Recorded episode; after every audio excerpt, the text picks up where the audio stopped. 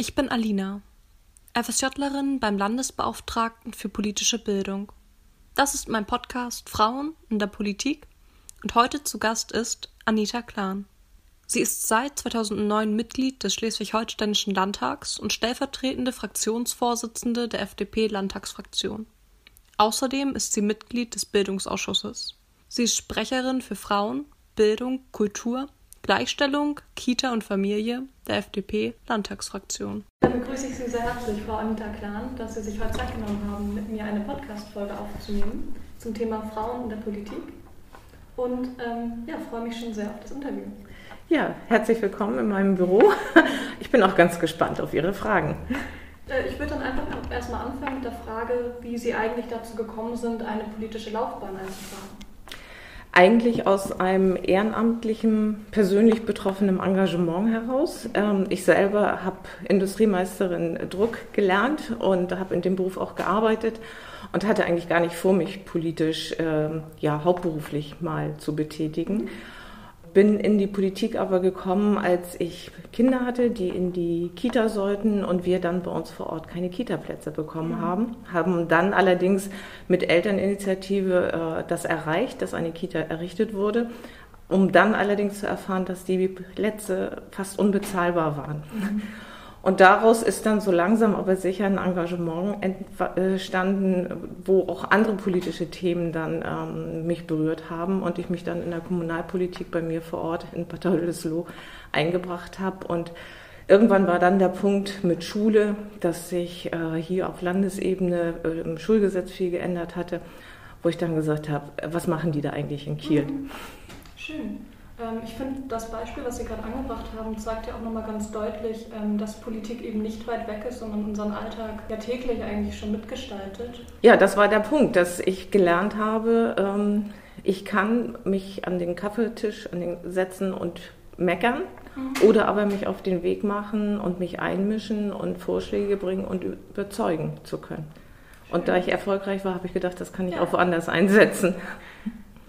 Würden Sie dann auch sagen, dass das Politikerin-Dasein für Sie etwas ist, was Sie auch ähm, die nächsten zehn Jahre noch ausüben wollen?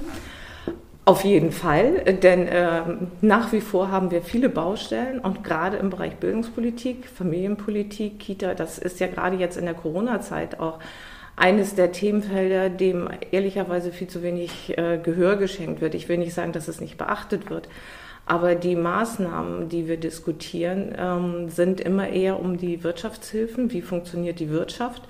Und Familien und äh, Kinder, Jugendliche in ihrer Entwicklung sind gefühlt ehrlicherweise immer in der zweiten Reihe. Und das ist schwierig. Also selbst wenn wir Corona nicht mehr hätten, hätten wir trotzdem noch genug zu tun, weil wir die Schule ja, auf dem Weg begleiten müssen und wollen, ähm, dass sie zukunftsfähig ist. Denn nur reines Wissen vermitteln, äh, die Zeiten sind schon lange vorbei. Es geht darum, dass Jugendliche für die digitale Berufswelt fit gemacht werden muss und das müssen Schulen leisten können. Und die Schulen sind in den letzten zehn Jahren an der Stelle schlicht und einfach vernachlässigt worden. Da haben wir noch ganz viel zu tun.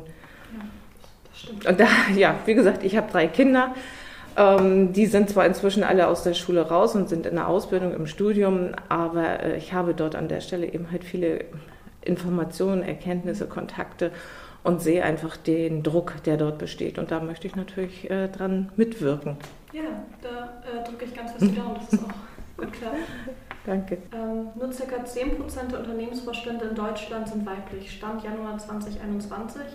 Denken Sie, dass eine verbindliche Frauenquote ein guter Schritt sei, patriarchale Strukturen aufzubrechen?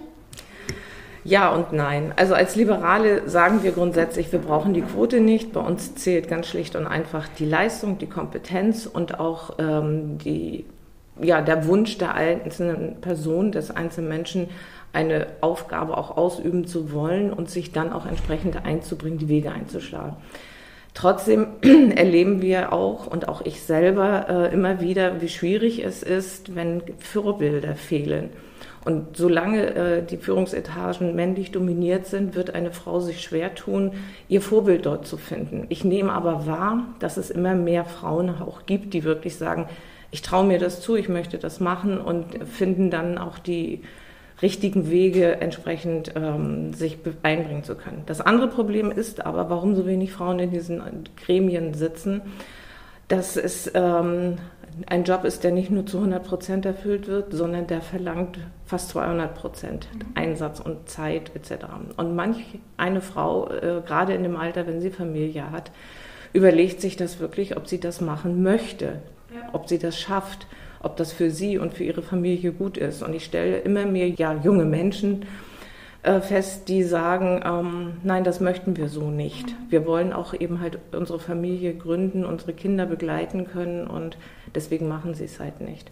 Ich glaube also nicht, um die Frage ganz schlicht und einfach zu beantworten, dass uns eine Quote da wirklich voranbringt.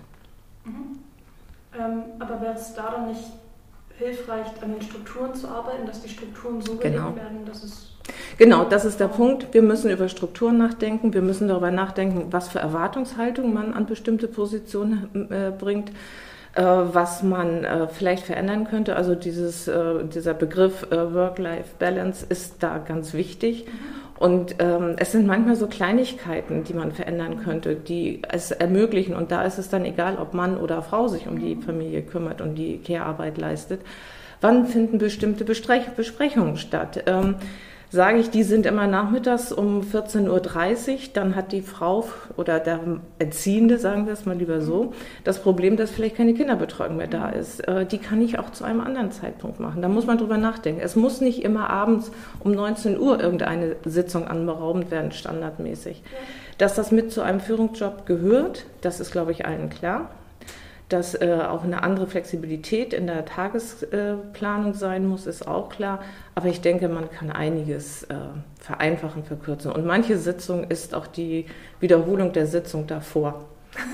Ja. Also da muss man auch drüber nachdenken, ob alles so nötig ist. Und gerade jetzt erleben wir ja auch, dass sehr vieles digital möglich ist, dass Videokonferenzen äh, funktionieren. Ich glaube, in der freien Wirtschaft ist es längst gang und gäbe, mit diesen Instrumenten zu arbeiten. Zumal, wenn man international tätig ist, da fährt man nicht mal eben hin und her. Aber trotz allem ist es auch notwendig, natürlich äh, den persönlichen Kontakt zu haben. Aber es ist die Frage, wie teile ich meine Zeit ein? Ja. In der Recherche ähm, zu meinem Projekt bin ich eben auch auf genau diese Problematik gestoßen, dass angemerkt wurde, dass verschiedene Veranstaltungen oder Sitzungen abends sind, zu einer mhm. recht späten Zeit. Ähm, oder es sind auch Sachen, die man vielleicht auch ins Digitale übertragen könnte, was aber irgendwie erst äh, aufgrund der Corona-Pandemie so richtig eine Alternative oder eine mhm. Möglichkeit geworden ist. Äh, wissen Sie, woran das liegt, dass das erst jetzt ins Digitale ähm, umgesetzt wurde? Naja, jetzt haben wir eine Situation, wo es keine Alternative gab. Mhm die, Alternative hätte geheißen, gar nichts machen zu können. Damit ist natürlich ein besonderer Druck reingekommen. Ähm, den hätte ich mir tatsächlich vorher schon gewünscht. Ich glaube, ganz vieles ist nicht gemacht worden, weil der Druck nicht da war und weil diejenigen, die dem Medium ein Misstrauen gegenübergebracht haben, weil sie es nicht kannten, weil sie ungewohnt äh, in der, im Umgang sind, weil die Technik vielleicht ihnen nicht ganz geheuer war, was mache ich, wenn irgendwas nicht funktioniert. Ja. Ich, ich habe dann immer gesagt, wenn ich auf den Knopf drücke, explodiert dann jetzt mein Rechner. Da ist jetzt eine Bewegung reingekommen. Ähm, entweder bin ich raus aus dem ganzen Geschehen oder ich mache mit. Und äh, dadurch sind auch Lösungen gefunden worden für Skeptiker, die sich nicht aufzeichnen lassen möchten. Also ich habe selber in der Parteiarbeit jemanden der sagt, nee, also das finde ich alles nicht so ganz gut und ich möchte nicht, dass ich per Video übertragen werde. Ähm, ich fühle mich dabei unwohl.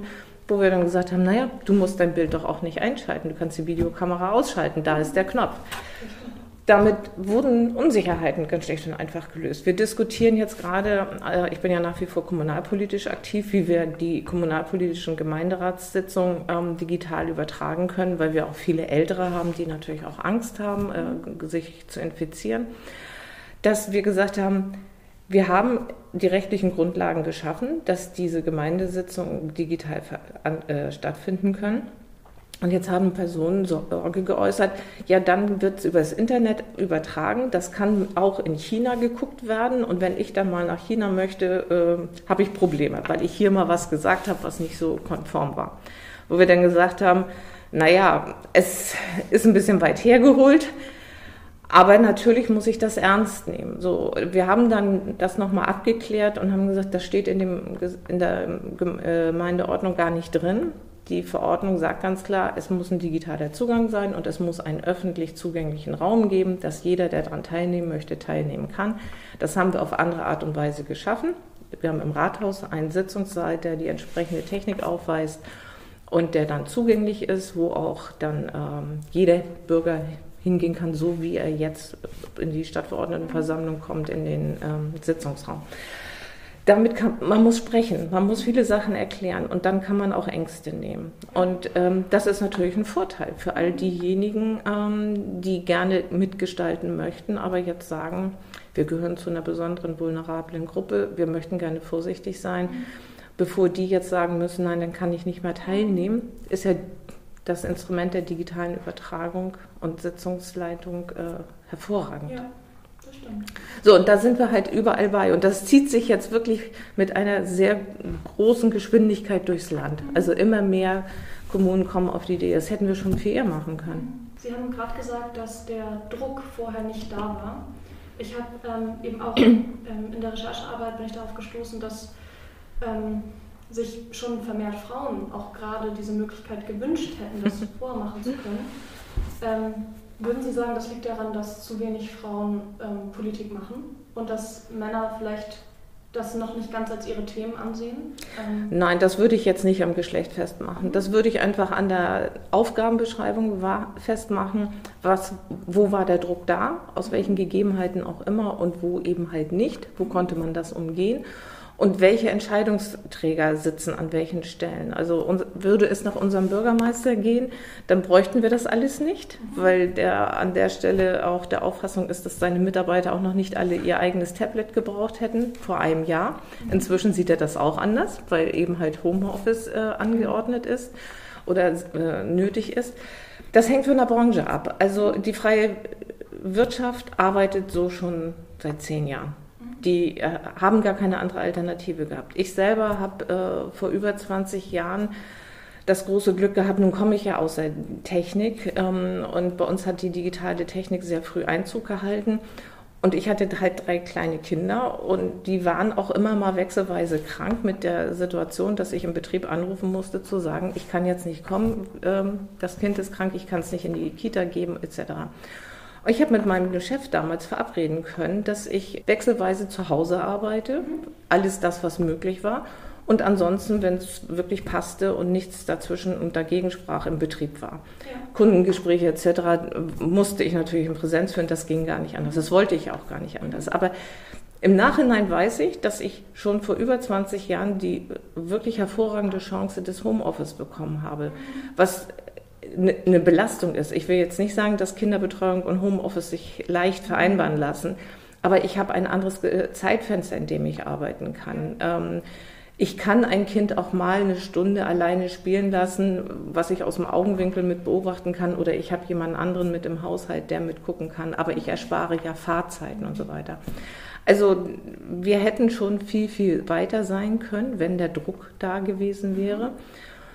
Ja, und ähm, die Akzeptanz auch. Und wenn auch Arbeitgeber entscheidungsfreudiger sind. Wir haben ganz viele unterschiedlichste Modelle gefunden, wie man Beruf und Familienarbeit äh, kombinieren kann. Wir haben nicht ohne Grund Firmen ausgezeichnet, die an der Stelle äh, vorbildliche ähm, ja, Zeitfenster von Arbeit gefunden haben, also über Teambuilding, die sich dann untereinander verständigen, wer ist wann im Büro etc.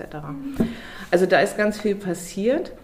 Und jetzt durch die Pandemie bekommt das Ganze eine etwas andere Struktur. Es verfestigt sich mehr. Es hängt nicht mehr davon ab, ob ein Einzelner da mitmacht, dahinter steht und so weiter, sondern es wird selbstverständlicher und das ist ein Riesenfortschritt. Das denke ich auch. Was fordern Sie von Männern, wenn es um das Thema Feminismus und Gleichberechtigung geht? Ach, was fordere ich? Ähm, ich würde mir eigentlich von manch einem Mann manchmal wünschen, dass er noch mal kurz darüber nachdenkt, bevor er irgendetwas sagt, raushaut, wie man so umgangssprachlich sagt, sondern manchmal einfach reflektiert, wenn er in der Situation wäre, wenn das andersherum wäre, wenn die Rollen anders verteilt wären, wie er sich fühlen würde.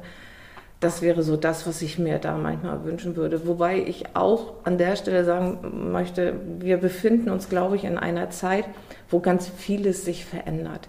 Ich stelle fest, dass immer mehr Männer in, gerade auch im beruflichen, aber auch im politischen Kontext in persönlichen anderen Konstellationen leben, wo es wirklich selbstverständlich ist, dass Mann und Frau ihr, ihre Aufgaben gleichberechtigt wahrnehmen um am Ende trotzdem jedem seine eigene Rolle zu geben. Nur es sind nicht mehr die tradierten Rollenmuster, die unsere Eltern kennengelernt haben. Und ich glaube, es wird noch ein bisschen Zeit brauchen, aber wir sind da schon auf einem ganz guten Weg. Und ja, die letzten werden wir dann nie überzeugen. Die wird es immer geben. aber manchmal würde ich mir wirklich wünschen, dass manche einer einfach nur innehält und mal kurz überlegt, was er da gerade gesagt hat. Empfinden Sie das Gendern in der Sprache als notwendig, damit sich Menschen nicht aufgrund der gesprochenen Sprache diskriminiert fühlen? Ich persönlich nicht. Ich finde es ehrlicherweise eher anstrengend und äh, es hat in manchen Fällen auch für mich so die Form der ähm, Lächerlichkeit, in der man verzweifelt versucht, eine weibliche Begrifflichkeit zu kreieren. Und ähm, an der Stelle würde ich mir wirklich wünschen, dass man die Kultur unserer Sprache, die ja eigentlich sehr vielfältig ist, ähm, auch anders wertschätzt. Ähm, ich muss nicht für jede Berufsbezeichnung äh, unbedingt das Sternchen innen anhängen. Das äh, ist, glaube ich, nicht der Sache dienlich. Wobei ich durchaus wahrnehme, dass uns Wissenschaftler, Fachleute sagen, Dadurch, dass man auch die weibliche Bezeichnung benutzt, wird es für Mädchen und auch für Jungs, aber mehr für die Mädchen deutlich, dass auch diese Berufsbezeichnung, dieser Berufswunsch für sie äh, ja, denkbar ist. Ja. Äh, das hat mich selber mal sehr erstaunt, weil ich bin so nicht groß geworden. Mhm. Also ich bin erzogen worden von meinen Eltern schon nach dem Motto, die stehen alle Türen auf, du mhm. musst sie nur aufmachen. Ja. Und das ist toll, aber leider ist es nicht nicht bei allen und Mädchen der Fall. Ähm, Studien haben in dem Fall zum Beispiel auch gezeigt, dass ähm, sich gerade kleine Kinder unter dem Begriff Arzt oder Polizist überwiegend äh, eine männliche Person vorstell also mhm. vorstellen können. Genau. Und deshalb der Beruf für sie selbst einfach auch schon im Kindesalter gar nicht so eine große, also gar nicht, gar nicht so rückwärts könnte das ein realistischer Beruf sein, den sie vielleicht später mhm. eben annehmen können weil immer nur von, von einem Arzt die Rede ist oder von einem Polizisten oder von einem Chef. Und ähm, ja, ich, also ich dachte dann, wenn, wenn Sprache das Denken so weitgehend schon, schon beeinflussen kann, dann wäre es doch vielleicht schön, auch die weibliche Form zu verwenden, damit Mädchen sich einfach angesprochen fühlen und sagen können, okay, das kann ich ja vielleicht auch später werden, dann werde ich halt Ärztin, dann mhm. mache ich das.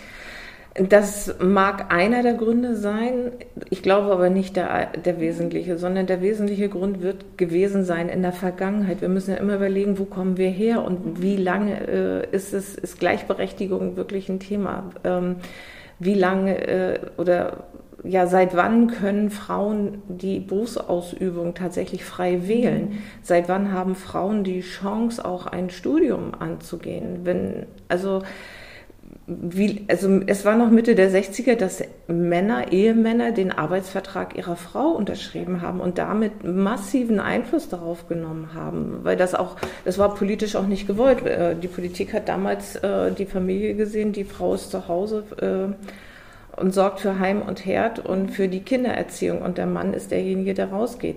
Das sind ja eigentlich die wesentlichen Bausteine gewesen. Ähm, insofern bin ich eigentlich sehr froh und dankbar, dass das möglich geworden ist, dass das eine Selbstverständlichkeit ist, dass Mädchen unabhängig, äh, also junge Menschen unabhängig von ihrem Geschlecht die Chance haben, Schulbesuche zu machen, ähm, ihren schulischen Werdegang ähm, auch nach ihrem eigenen Können und auch nicht unbedingt nach dem ihrer Herkunft, nach ihrer sozialen Absicherung äh, ausüben und auswählen können. Da sind ja viele Instrumente geschaffen worden. Ja. So, und ähm, dann kommt es eben dazu, ich brauche die Vorbilder. Ich brauche die weiblichen Vorbilder, wo ein Mädchen sich daran orientieren kann und sagen kann, das finde ich so toll, äh, das möchte ich auch. Und daran fehlt es uns. Wir haben ja eine ganz scharfe Trennung von Arbeitswelt und privatem äh, Umfeld ähm, dass uns äh, manchmal der Zugang zu Berufen fehlt. Und da hängt es dann jetzt wieder davon ab, welcher junge Mensch hat welchen Zugang. Gut, die Medien bieten vieles, ähm, aber eben auch nicht alles. Also ich denke, an der Stelle kann man noch sehr viel machen. Insofern sind solche Tage wie der Girls Day ganz wichtig, wo man gezielt gesagt hat, Mädchen sollen mit ihren Vätern, mit Onkeln äh, in die Berufswelt gehen, um deren Berufe kennenzulernen. Ich halte es für ganz wichtig, dass man auch den Jungs in die weiblichen oder von Frauen bevorzugten Berufe mit reinnimmt. Es hat aber auch an der Stelle, ähm, das ist mir immer sehr wichtig darzustellen, die Besonderheit, ein junger Mann, der gerne als Erzieher arbeiten möchte, der kämpft wiederum mit Vorurteilen. Warum mhm. will der nun gerade mit kleinen Kindern arbeiten? Was ich so furchtbar finde, weil wir gerade in der Zeit, wo wir auch viele Alleinerziehende haben, ähm, Kinder manchmal bis zur Sekundarstufe 1, also der ersten weiterführenden Schule, vorrangig von Frauen umgeben sind und gar keine männlichen Vorbilder bekommen. Also an der Stelle sollte man auch noch vieles tun, um eben halt auch Männer in typisch weibliche Berufe zu bekommen. Das hätte dann auch den Vorteil, dass diese Berufsfelder vielleicht auch mal finanziell anders bewertet werden. Ja. Da, sind, da spielt ja so ganz vieles ineinander, also das darf man gar nicht unterschätzen. Also die Sprache ist es nicht alleine. also spannend ist ja jetzt, wenn man den Blick nach Amerika macht, ähm, wo man ja sich nun überlegt hat, wie benennt man dann den, wie stellt man den Ehemann von Kamala Harris vor und dieses Second Gentleman ist jetzt halt eine neue Amtsbezeichnung. Aber auch das zeigt es eben, ja, es verändert sich etwas. Ja, das und das ist so wichtig. Das habe ich auch gelesen, musste schmunzeln, wusste erst gar nicht, was ich damit anfangen soll. Und dann habe ich gedacht, ach ja, stimmt, die Frauen heißen dann ja auch First Lady oder Second Lady. Und dann war ich so, ach, und jetzt ist sie ja die Frau in der Position. Genau. Das heißt, ähm, der Mann bekommt eine entsprechende Bezeichnung, ja. ja. Ähm, vielleicht auch so ein Beispiel. Ähm, mein Vater ist sehr engagiert gewesen im Bereich äh, Sport. Und dann gab es ja immer diese Verbandstage, wo auch immer ein, übers Wochenende oder mehrere Tage lang äh, dann auch die Ehepartner mitgefahren sind. Und es gab dann immer, während die meistens Herren ja ihre Sitzung hatten, ein Damenprogramm. Mhm. Und dann irgendwann fing das an, dass eben halt auch Frauen in der hauptamtlichen Arbeit tätig waren und ihre Männer mitbrachten. Mhm. Und ich äh, werde es nie vergessen, als dann die Diskussion war, äh, was machen wir denn jetzt mit den Männern? Wir haben ja für die Damen das Damenprogramm. Aber auch das war dann so, ähm, also ich war, war dann ein junges Mädchen und habe mich wirklich köstlich amüsiert, dass das jetzt plötzlich ein Problem war, mhm. dass man plötzlich eine andere Freizeitgestaltung, äh, Besuchsangebote gemacht hat. Ja. Aber das zeigt es halt auf, das ist der Wandel. Und wenn man dann sieht, das ist noch nicht so lange zurück, ja, da haben wir noch viel vor uns. Mhm. So, und Bücher wie ne, Meine beste Freundin ist und hat dann einen weiblichen Beruf, ist Ärztin, ist Feuerwehrfrau und so weiter, die tragen natürlich auch mit dazu ja. bei, Kindern frühzeitig zu zeigen, ja. ähm, das können Jungs machen, das können auch Mädchen machen. Das stimmt. Das, das denke ich auch. Ich wollte trotzdem keine Lokomotivführerin werden. Nehmen Sie eigentlich Unterschiede in der medialen Berichterstattung wahr, wenn es darum geht, dass es über Sie als Politikerin berichtet wird im Vergleich zu männlichen Kollegen? Nein. Also auf mich persönlich bezogen habe ich nicht das Gefühl, dass da Unterschiede gemacht werden. Grundsätzlich würde ich aber sagen, äh, natürlich wird ein Unterschied gemacht. Ähm, es wird immer noch bei den Frauen darüber diskutiert, was sie an Garderobe tragen, wie ihr Haarschnitt ist und ob sie dicker oder dünner geworden sind. Das würde ich mir wünschen, dass man das bei einem Altmaier auch mal macht. Entweder so oder ja. ganz lässt. Ja. ja. Haben Sie noch ein, zwei Punkte, bei denen man sagen könnte, das muss in der Politik getan werden, damit der Beruf Politikerin für Frauen attraktiver wird? Eines wäre sicherlich ähm, die Art und Weise der Diskussion. Ähm, Sitzungen könnten wesentlich straffer geführt werden, wenn nicht jeder nochmal meint, das sagen zu müssen, was schon gesagt worden ist und nur noch nicht von ihm, egal auf welcher Ebene erinnert mich so ein bisschen an meine Schulzeit zurück. Da war das auch manchmal so. Ich nenne jetzt keine Namen. ja, aber das, äh, ich weiß nicht, ob das antrainiert wird. Ich weiß aber, oder nehme, was heißt ich weiß, ich nehme wahr, dass eben halt schon auch in der Schule heute äh, immer vermittelt wird, ja, du musst dich äh, zu Wort melden, du musst was sagen und mhm. du musst dich präsentieren. Mhm. Frauen tendieren dazu, ähm, mit klaren Worten das kurz und bündig zu benennen und nicht ausufernd stundenlang irgendwas erzählen zu müssen. Denn manches Mal ist die Richtung längst klar, die Positionen ja. sind längst ausgetauscht. Und dann muss man sich überlegen, auf welcher Ebene befinde ich mich und was hat das hier noch für einen Sinn. Ja. Also ganz konkret, ich selber beobachte das ja auch. Wir haben unsere verschiedensten Arbeitskreise, in denen die Themen diskutiert werden. Und am Ende kann man schon soufflieren, was, das, was der Gegenüber oder die von Gegenüber dann auch sagen möchte. Mhm. Ich glaube, das wäre wichtig, ähm, an der Stelle vielleicht eine andere Kultur ähm, ja, sich anzueignen, zu entwickeln damit Frauen auch äh, Interesse haben. Ich merke das auf kommunaler Ebene, dass mir ganz viele sagen, oh, wenn wir euren Debatten zuhören, euren Diskussionen, mein Gott, die Zeit ist mir zu schade. Mhm. Ich habe zu Hause noch so viel zu tun oder ich brauche für meinen Beruf noch Zeit. Ähm, das sind so Momente, wo ich mal denke, ja, wenn wir die Frauen in die Politik bekommen wollen, die wollen auch schneller Ergebnisse. Mhm. Okay, also beziehen Sie sich darauf, dass es manchmal nur noch in einer Diskussion ums Recht haben, äh, also dass es nur noch ums Recht haben geht oder einfach um diesen langwierigen Prozess? Naja, manche Diskussionen und äh, trägt ja mit dazu bei, dass es äh, nicht zum Beschluss kommt, weil man den nicht haben möchte, mhm. weil man was anderes mhm. haben möchte. Aber auch da sage ich manches Mal, äh, der Mut, dann auch Nein zu sagen und etwas abzuschließen, der gehört eigentlich auch mit dazu. Und ähm, mir fehlt manchmal in der Politik ähm, diese klare Kante. Mhm. Es ist sehr vieles ähm, immer sehr weich gespült. Mhm. Alles ist, muss immer sehr freundlich miteinander formuliert werden und so fort. Mhm. Ich finde, wir sind ja alle angetreten, weil wir Ideen haben, Vorstellungen haben, weil wir etwas umsetzen möchten. Und ich denke, man kann da durchaus auch klar sagen, wo es hingehen soll und sollte auch den Mut haben. Also viele schauen halt auch dann auf Wählerstimmen und das kann es nicht sein. Also ich gehöre mit zu denen, die auch gerne die Sache voranbringen möchte und dann manchmal erst im zweiten Moment überlegt, äh, ja, ist das jetzt dem Mainstream passend? Nein, das brauche ich nicht. Dafür werde ich nicht gewählt. Ich werde schon dafür gewählt, dass ich die Personen, die ihr Vertrauen in mich gesetzt haben, indem sie mir ihre Stimme gegeben haben, dass ich auch äh, in deren Gusto die Entscheidungen treffe. Und dann ähm, ja, merken wir halt doch sehr oft, dass das äh, in endlosen Debatten nachher am Ende so verwässert ist, dass man keine Unterschiede mehr feststellt. Und gerade wenn ich jetzt auf kommunaler Ebene gehe ähm, und von dort generieren wir ja den Nachwuchs auch, ähm, da, da, sitzen vorrangig Männer. Sie haben gerade schon vom Nachwuchs gesprochen. Da habe ich jetzt auch eine Frage Gerne. zu. Junge Menschen oder junge Menschen fühlen sich oftmals nicht ganz ernst äh, bzw. politisch wahrgenommen. Wie möchten Sie konkret jüngere Menschen mit Ihrer politischen Einstellung vertreten?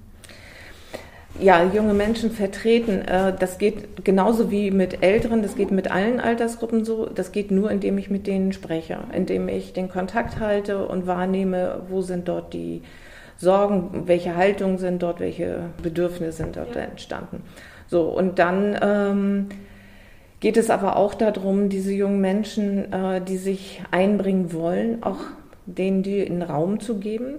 Ja. Aber, und das betone ich immer wieder und da ecke ich auch gerne immer wieder an, es muss beiden Seiten klar sein, dass es kein Wünsch der was ist. Und äh, junge Menschen müssen auch lernen, dass nicht alles, was sie sich vorstellen und wünschen, dann sofort umgesetzt wird und dass es der richtige Weg ist. Also ich bin persönlich davon geprägt, dass ich immer mit altersgemischten Gruppen gearbeitet habe ja. und dass ich immer abwägen muss mhm. und einen Kompromiss auch daraus entwickeln muss. Und manchmal muss man auch sagen, nee, also da interessiert jetzt der Ältere überhaupt nicht oder die Ältere, sondern da muss ich jetzt wirklich gucken, was möchten die jungen Menschen, das ist ihre Zukunft. Aber es ist nicht alleine das Recht der Jugend äh, zu sagen, wir gestalten unsere Zukunft, auch ältere Menschen haben noch eine Zukunft. Und das ist eben halt das Besondere, dann äh, das zusammenzubekommen. Und da merke ich, dass es sehr viele junge Menschen gibt, die das können und die das auch wollen und ähm, die aber dann wirklich beklagen, dass sie den Eindruck haben, nicht ernst genommen zu werden. Und das finde ich sehr schade, weil das ist dann doch nur eine subjektive Wahrnehmung.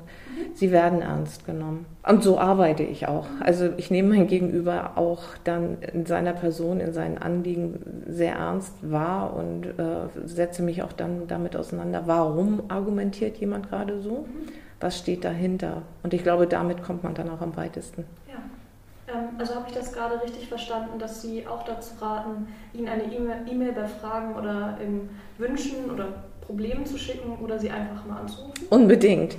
Denn ähm, das ist das persönliche Gespräch. Das, ich kann nicht wissen, was jemand für Sorgen hat, wenn er nicht mit mir spricht, wenn er es nicht an mich heranträgt.